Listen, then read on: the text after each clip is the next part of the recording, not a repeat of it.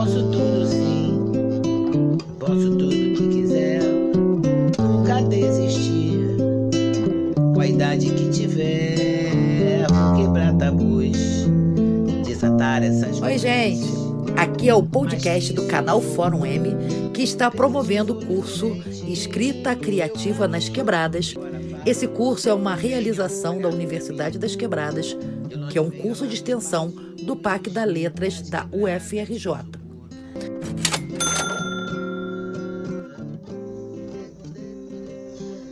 Sou Crista Rocha e vou ler um conto intitulado Olhos d'Água, da escritora Conceição Evaristo. Uma noite há anos, acordei bruscamente em uma estranha pergunta explodiu de minha boca. De que cor eram os olhos de minha mãe? Atordoada, custei reconhecer o quarto da nova casa em que eu estava morando e não conseguia me lembrar de como havia chegado até ali. E a insistente pergunta, martelando, martelando: de que cor eram os olhos de minha mãe? Aquela indagação havia surgido há dias, há meses, posso dizer. Entre um afazer e outro, eu me pegava pensando de que cor seriam os olhos de minha mãe.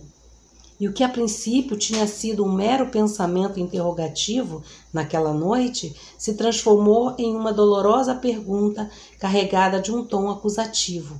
Então eu não sabia de que cor eram os olhos da minha mãe? Sendo a primeira de sete filhas, desde cedo busquei dar conta de minhas próprias dificuldades. Cresci rápido, passando por uma breve adolescência. Sempre ao lado de minha mãe, aprendi a conhecê-la. Decifrava o seu silêncio nas horas de dificuldade, como também sabia reconhecer em seus gestos prenúncios de possíveis alegrias. Naquele momento, entretanto, me descobria cheia de culpa por não recordar de que cor seriam os seus olhos. Eu achava tudo muito estranho, pois me lembrava nitidamente de vários detalhes do corpo dela, da unha encravada, do dedo mindinho do pé esquerdo, da verruga que se perdia no meio de uma cabeleira crespa e bela. Um dia, brincando de pentear boneca, a alegria que a mãe nos dava quando, deixando por uns momentos o lava-lava, o passa-passa das roupagens alheias, e se tornava uma grande boneca negra para as filhas, descobrimos uma bolinha escondida bem no couro cabeludo dela. Pensamos que fosse carrapato.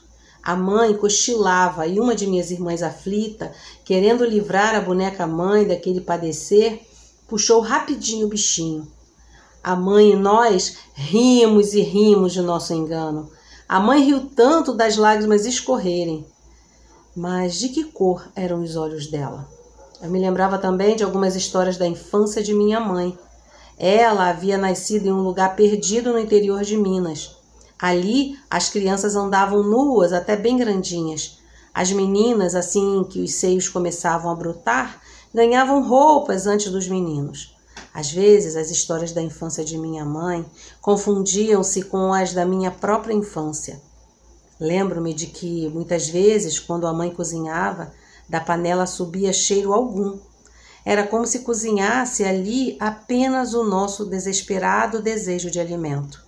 As labaredas sobre a água solitária que fervia na panela cheia de fome pareciam debochar do vazio do nosso estômago, ignorando nossas bocas infantis em que as línguas brincavam a salivar sonho de comida. E era justamente nesses dias de parco ou nenhum alimento que ela mais brincava com as filhas. Nessas ocasiões, a brincadeira preferida era aquela em que a mãe era a senhora, a rainha. Ela se assentava em seu trono, um pequeno banquinho de madeira. Felizes colhíamos flores cultivadas em um pequeno pedaço de terra que circundava o nosso barraco. As flores eram depois solenemente distribuídas por seus cabelos, braços e colo. E diante dela fazíamos reverências à Senhora. Postávamos deitadas no chão e batíamos cabeça para a rainha. Nós, princesas, em volta dela, cantávamos, dançávamos, sorríamos. A mãe sorria de uma maneira triste e com um sorriso molhado. Mas de que cor eram os olhos de minha mãe? Eu sabia desde aquela época que a mãe inventava esses e outros jogos para distrair a nossa fome. e a nossa fome se distraía. Às vezes, no final da tarde, antes que a noite tomasse conta do tempo, ela se sentava na soleira da porta e juntas ficávamos contemplando as artes das nuvens do céu. Umas viravam carneirinhos, outras cachorrinhos, algumas gigantes adormecidos, e havia aquelas que eram só nuvem, algodão doce. A mãe então espichava o braço que ia até o céu, colhia aquela nuvem, repartia em pedacinhos e enfiava rápido na boca de cada uma de nós. Tudo tinha que ser muito rápido, antes que a nuvem derretesse e com ela os nossos sonhos se esvaecessem também. Mas de que cor eram os olhos da minha mãe? Lembro-me ainda do temor de minha mãe nos dias de fortes chuvas. Em cima da cama, agarrada a nós, ela nos protegia com seu braço, seu abraço, e com os olhos alagados de prantos, balbuciava rezas a Santa Bárbara, temendo que o nosso frágil barraco desabasse sobre nós. E eu não sei se o lamento pranto de minha mãe, se o barulho da chuva, sei que tudo me causava a sensação de que a nossa casa balançava ao vento. Nesses momentos, os olhos de minha mãe se confundiam com os olhos da natureza.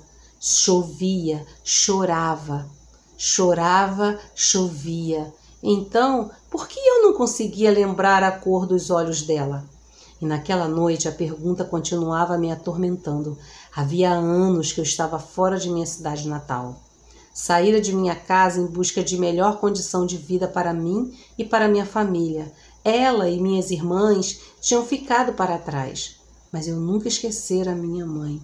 Reconheci a importância dela na minha vida, não só dela, mas de minhas tias e de todas as mulheres de minha família. E também, já na época, eu entoava cantos de louvor a todas as nossas ancestrais que desde a África vinham arando a terra da vida com as suas próprias mãos, palavras de sangue. Não, eu não esqueço essas senhoras, nossas iabás, donas de tantas sabedorias, mas de que cor eram os olhos de minha mãe? E foi então que, tomada pelo desespero por não me lembrar de que cor seriam os olhos de minha mãe, naquele momento resolvi deixar tudo e no dia seguinte voltar à cidade em que nasci. Eu precisava buscar o rosto de minha mãe e fixar o meu olhar no dela para nunca mais esquecer a cor de seus olhos. Assim fiz. Voltei aflita, mas satisfeita. Vivi a sensação de estar cumprindo um ritual em que a oferenda aos orixás deveria ser a descoberta da cor dos olhos de minha mãe. E quando, após longos dias de viagem para chegar à minha terra, pude contemplar extasiada os olhos de minha mãe, sabem o que vi? Sabem? Sabem o que vi? Vi só lágrimas e lágrimas. Entretanto, ela sorria feliz mas eram tantas lágrimas que eu me perguntei se minha mãe tinha olhos ou rios caudalosos sobre a face. E só então compreendi. Minha mãe trazia serenamente em si águas correntezas, por isso prantos e prantos a enfeitar o seu rosto. A cor dos olhos de minha mãe era a cor de olhos d'água. Águas de mamãe Oxum rios calmos, mas profundos e enganosos, para quem contempla a vida apenas pela superfície. Sim, águas de mamãe Oxum. Abracei a mãe, encostei meu rosto no dela e pedi proteção. Senti as lágrimas dela se misturarem às minhas. Hoje, quando alcancei a cor dos olhos de minha mãe, tento descobrir a cor dos olhos de minha filha. Faço a brincadeira em que os olhos de uma se tornam espelho para os olhos da outra. E um dia desses me surpreendi com o gesto de minha menina. Quando nós duas estávamos nesse doce jogo, ela tocou suavemente no meu rosto, me contemplando intensamente. E enquanto jogava o olhar dela no meu, perguntou baixinho, mas tão baixinho, como se fosse uma pergunta para ela mesma, ou como se estivesse buscando e encontrando a revelação de um mistério ou de um grande segredo. Eu escutei quando, sussurrando, minha filha falou: Mãe, qual é a cor tão úmida de seus olhos? De seus olhos.